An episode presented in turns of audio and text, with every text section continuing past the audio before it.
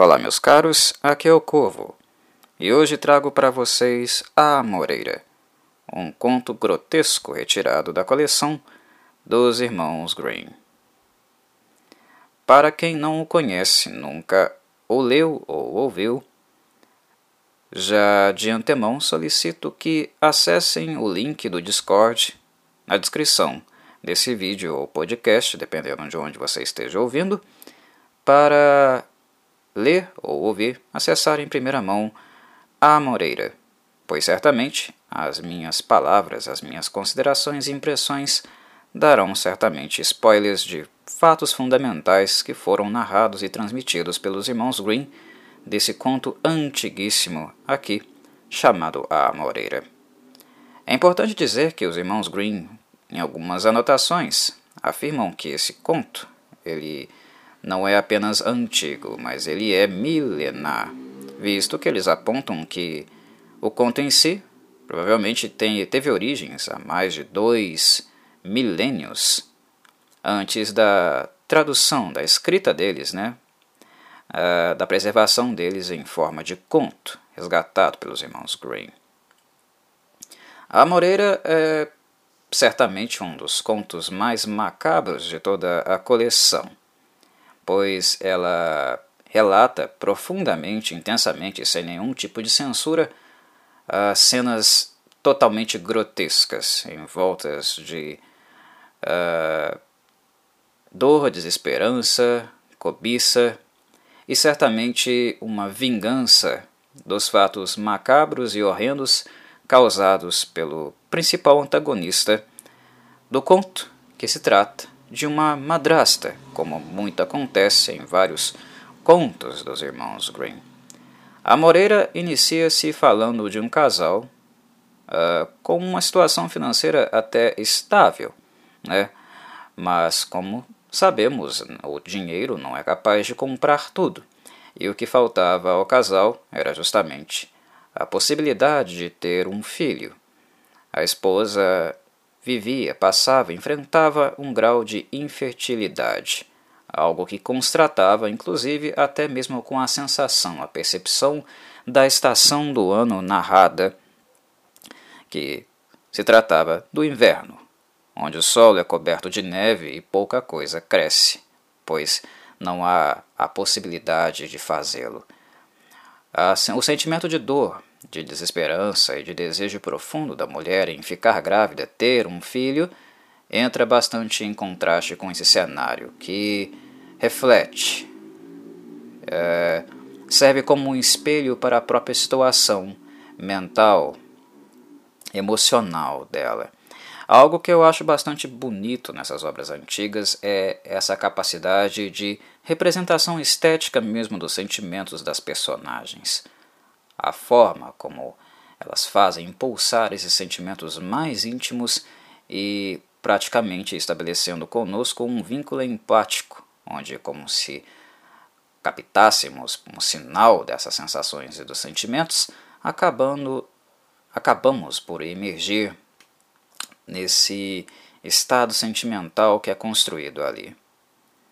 A mulher, uh, lamentosa, lamuriosa, uh, desejante de ter um filho, acaba por cortar-se e parte do seu sangue escorrer, cair sobre a neve abaixo de uma amoreira, uma árvore que tinham no seu jardim. E ali, o desejo acaba sendo ouvido, acaba criando uma certa aura uma natureza fantástica que cobre muito dessas narrativas. Um elemento sobrenatural acontece. E pouco tempo depois, essa mistura entre o sangue e a neve e um desejo tão forte, tão intenso, capaz de entrar em contato com o sobrenatural, com algo fantasioso para além da realidade, acaba por gerar um bebê. E assim a mulher tem um filho todo branquinho, mas um pouquinho rosado, que muito relata, muito contrasta justamente os elementos né, da sua origem, né, da sua gênese. Feliz por ter um filho, Ao vê-lo, todo branquinho como a neve, mas ainda um pouco rosado, como parte daquele sangue, a mãe de tão feliz que fica, acaba por falecer de tanta felicidade. O coração não aguenta. E o menino fica órfão de mãe, apenas com um pai, que fica a lamentar e a lamentar. Passa muito tempo lamentando, chorando e chorando, quando de repente passa a chorar menos, até que enfim não chora mais. E ao parar de chorar, ele se casa de novo. E aí aparece o elemento da madrasta, né? uma das grandes figuras, figuras alegóricas dos contos dos Grimm, que costuma assumir esse papel de antagonismo. A vida com a madrasta, a princípio, é, pareceu comum, não com muitos problemas, mas a narrativa desenvolve-se a ponto de que o casal, o pai do menino e a madrasta, têm uma nova filha. Mais um elemento, mais uma pessoa entra nessa estrutura familiar, que é Marleninha, uma menininha. E a irmã né, adora o seu meio-irmão. Ela sempre teve estima por ele, sempre expressou amor por ele, sempre desde pequena e durante o crescimento dela. Marleninha sempre teve bons olhos para com o irmão e sempre também procurou uh, que justiça fosse feita nas coisas que ela ganhava e que ele pudesse ganhar também. Algo não muito repetido, não muito contemplado pela própria madrasta, a mãe de Marleninha, que via no filho do marido, né, no enteado, um estorvo, alguém indesejado na trama familiar, algo que a faz odiá-lo cada vez mais e com o tempo conspirar para que ele deixasse de existir nessa trama. Certo dia, ela oferece a um menino uma maçã e pede-o para pegar no fundo de uma caixa. Enfim, o menino, desejante da maçã, inclina-se para pegar o fruto, no que ela deixa uh, cair sobre seu pescoço a tampa do, do uh, recipiente. Né? E nisso, a primeira cena macabra, grotesca, característica daqui do conto da Moreira, acontece, na medida em que a tampa uh, decapita o menino. E sua cabeça, descrita literalmente pelos irmãos Green, é decepada, onde sangue uh, espirra e a cabeça a própria cabeça, na forma ovalada que possui, acaba por rolar para dentro da caixa e ficar junto das outras maçãs.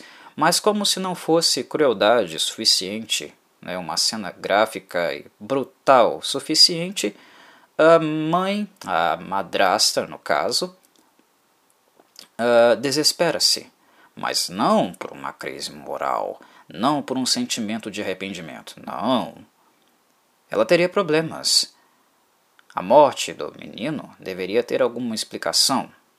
Alguma coisa deveria ser dita e, digamos que uma cobertura, um acobertamento do fato do crime fatal deveria ser, digamos, arrumado, providenciado por ela, no que ela coloca a cabeça do moleque de volta no corpo faz com que ele se sente na porta com a maçã nas mãos. Quando a irmã chega em casa, a Marleninha, ela o encontra e, com toda a inocência de uma criança, não percebe que o menino está morto. Afinal, pálido ele sempre foi. Agora estava muito pálido, mais do que nunca. Mas na mentalidade de uma criança inocente, isso não é perceptível a ponto de criar, digamos, um estranhamento. E a menina vai falar com a mãe, perguntando-a por que ele não fala com ela e não dá parte da maçã para ela também. O que a madrasta, a mãe de Marleninha, diz a ela para voltar lá embaixo. E caso ele se negasse a dar a ela um, a maçã, que ela o esbofeteasse dá-se umas bofetadas na cara dele. O que ela faz, tadinha? E assim a cabeça se desprende do corpo, fazendo com que a menina certamente adquirisse um dos piores traumas da vida dela. Novamente, o grotesco ganhando forma no, no conto relatado pelos Green. Ao falar com a mãe chorando, desesperada, Marleninha conta o que aconteceu. O que a mãe lamenta, numa atitude falsa, mas ainda cênica representativa, e faz com que a criança se sinta responsável pelo ato.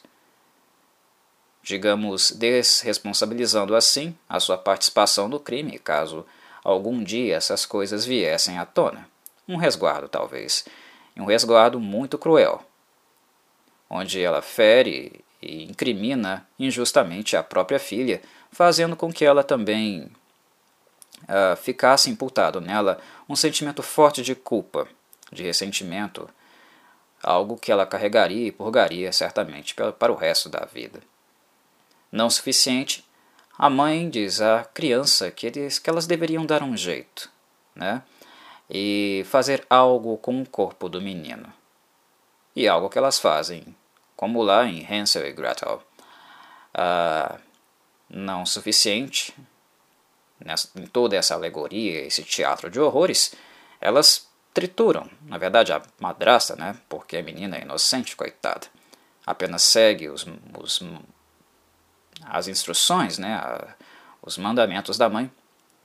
Elas tomam o corpo, o trituram, o fazem em pedacinhos e preparam um gigante guisado né, do corpo do menino. E assim recepcionam o pai. Quando eles chegam em, quando ele chega em casa, né, faminto do trabalho, perguntando onde está o menino. O que ela mente, a madrasta mente, dizendo que ele foi para o campo ficar com alguns parentes e que ela havia dado permissão.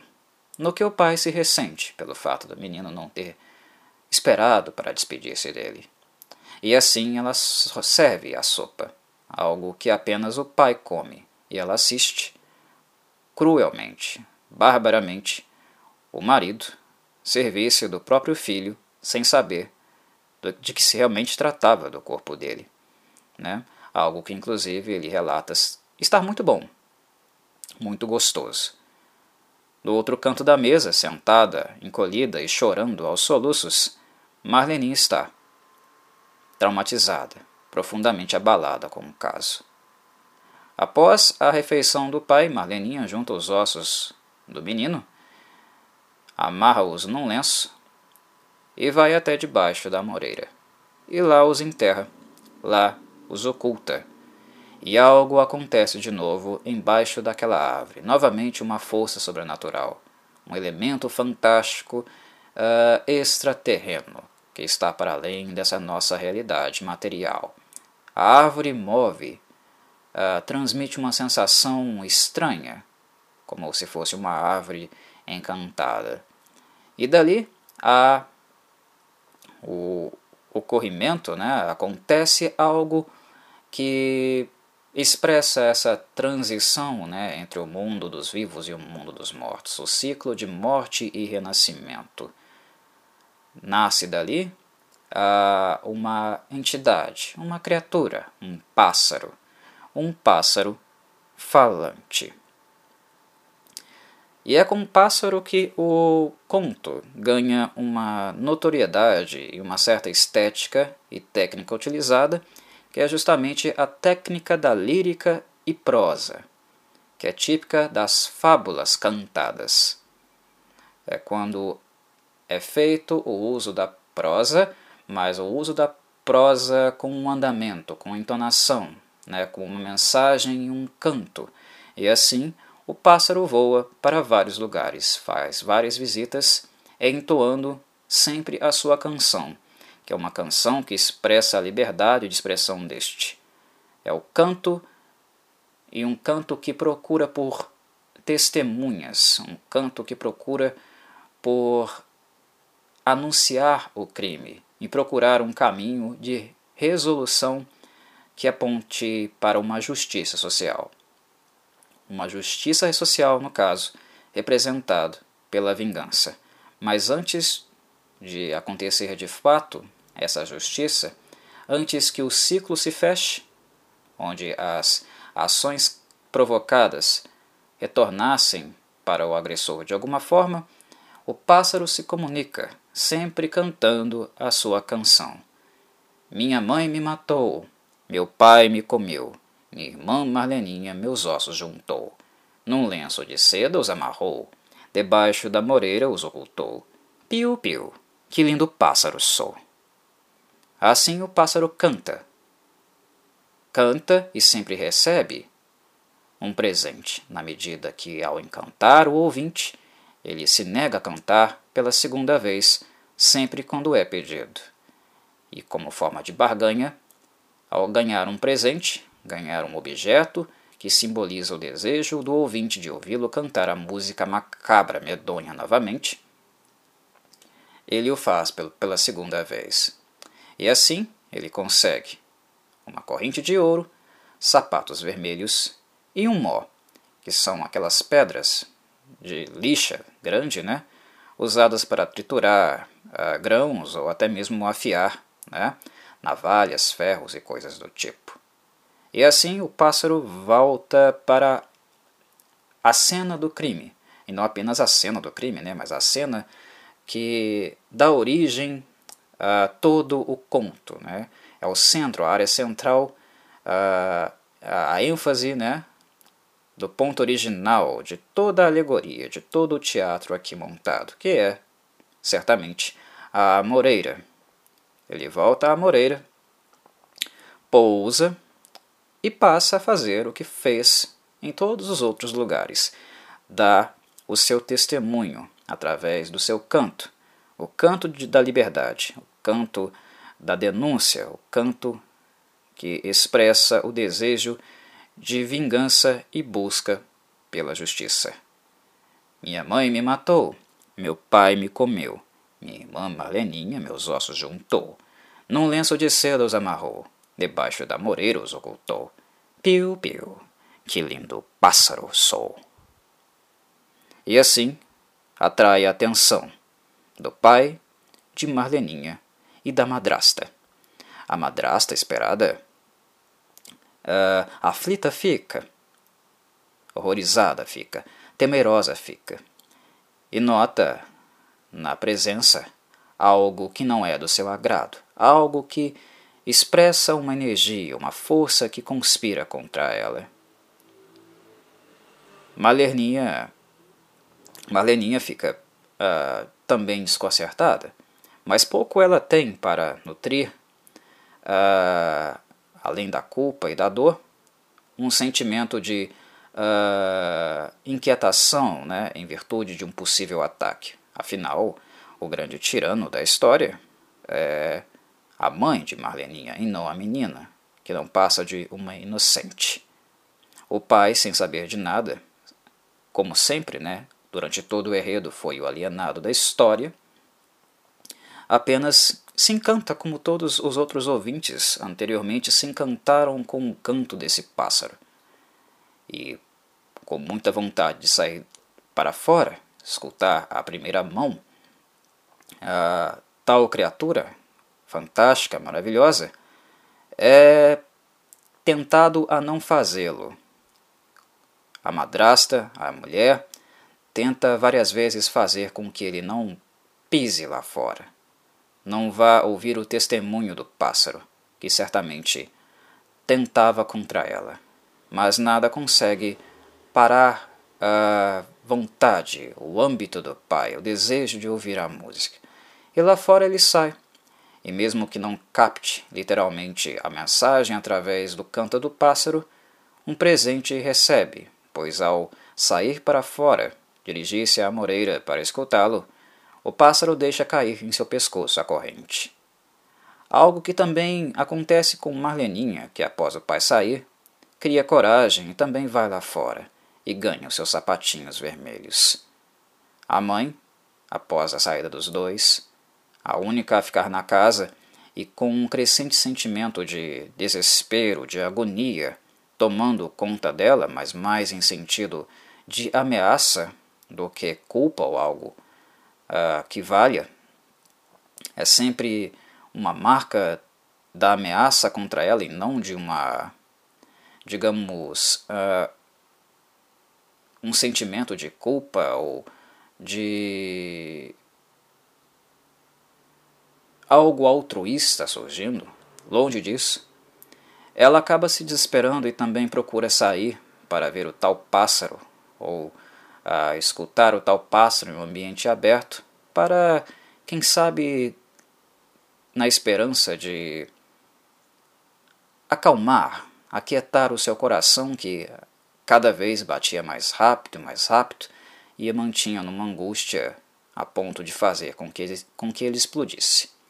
E ao sair para fora, o pássaro, a esperá-la, solta o último dos objetos que coletou, a mó, que da altura que ele estava cai na cabeça da mãe e a esmaga.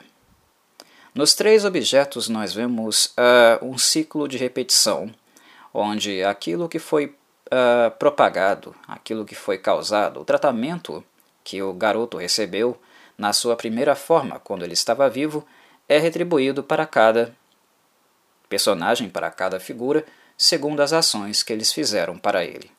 O pai e Marleninha ganham presentes bonitos, bons, porque era assim que o tratavam, era a forma digna que eles tratavam. Trataram o menino quando estava vivo. Já a madrasta ganhou justamente algo que é uh, paralelo, está associado ao mesmo tratamento que ela destinava ao menino. Né? O homicídio, o assassinato, é aqui repetido, como na lei de Italião, né? olho por olho, dente por dente, e mó por mó. Né? É basicamente é isso que vemos acontecer aqui na alegoria. A justiça por meio da vingança, né? o que realça o que retrata mais uma vez o quão macabro e perturbador é esse conto, né? porque a poética, inclusive, é pautada na justiça através do ato do homicídio, do barbarismo. Não que ao ler tal conto, tal nível de uh, elementos macabros, grotescos que são presentes nessa obra, não nutramos um sentimento de revanchismo, de desejo de que algo acontecesse a essa criatura vil e maléfica que é a madrasta. É, seríamos hipócritas de dizer que não nutrimos por ela um sentimento dos piores que existem, mas ainda assim, olho por olho, dente por dente, acaba não dando um alívio necessariamente para a narrativa ou deixando-a mais leve no final. O próprio tardar do conto, logo após a morte da madrasta, faz com que fumo, chamas e fogo surjam no ambiente. E assim a figura do garoto renasce, reencontra Marleninha e o pai, e eles entram com naturalidade para dentro de casa para fazer a sua refeição.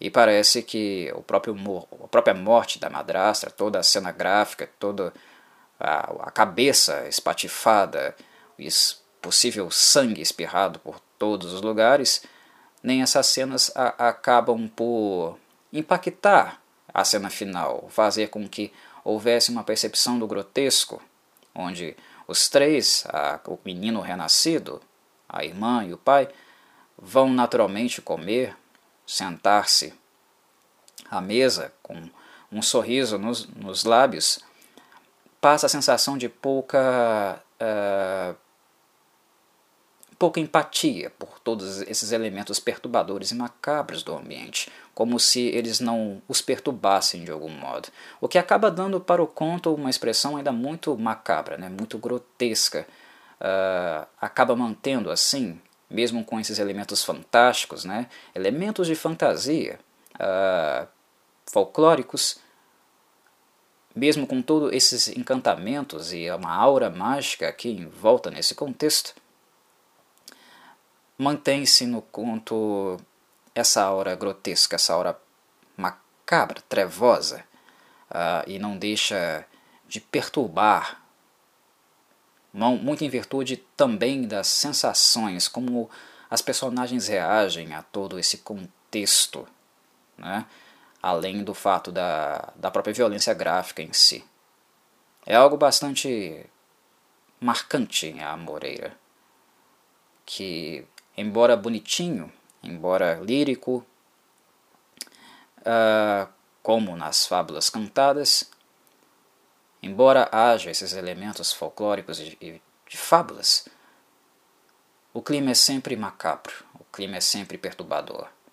E mesmo quando o texto poderia ser algo mais infantil, mais fofo, ele ainda mantém algo de um extremo barbarismo, de uma extrema crueldade. Seja essa, essa crueldade dirigida para os inocentes, para as crianças, ou para os adultos, para aqueles que foram os iniciadores, né? os idealiza idealizadores do crime original. Mesmo quando a crueldade é, acontece com eles, essa crueldade aparenta ser parte desse contexto, desse contexto maior, que relata não apenas um caso isolado, mas possivelmente uh, uma cultura, uma cultura onde o genocídio, né, através da ganância, do ciúme, poderia ser, digamos, fatos corriqueiros da vida de aldeões e de um povo há mais de dois mil anos atrás. O que faz com que sintamos, né, um mundo antigo, esse contexto cultural, como algo bastante medonho, macabro, digno mesmo das trevas. Bem, meus caros, é isso. Espero que tenham gostado do pequeno papo sobre a Amoreira. Corvo cansado, corvo cantou, canta pela última vez. Minha mãe me matou, meu pai me comeu. Minha irmã Marleninha meus ossos juntou, num lenço de cedos amarrou, debaixo da moreira os ocultou. Piu, piu, que lindo pássaro sou. E como um pássaro que sou, minhas asas eu bato, e assim eu me vou. Um abraço, meus caros.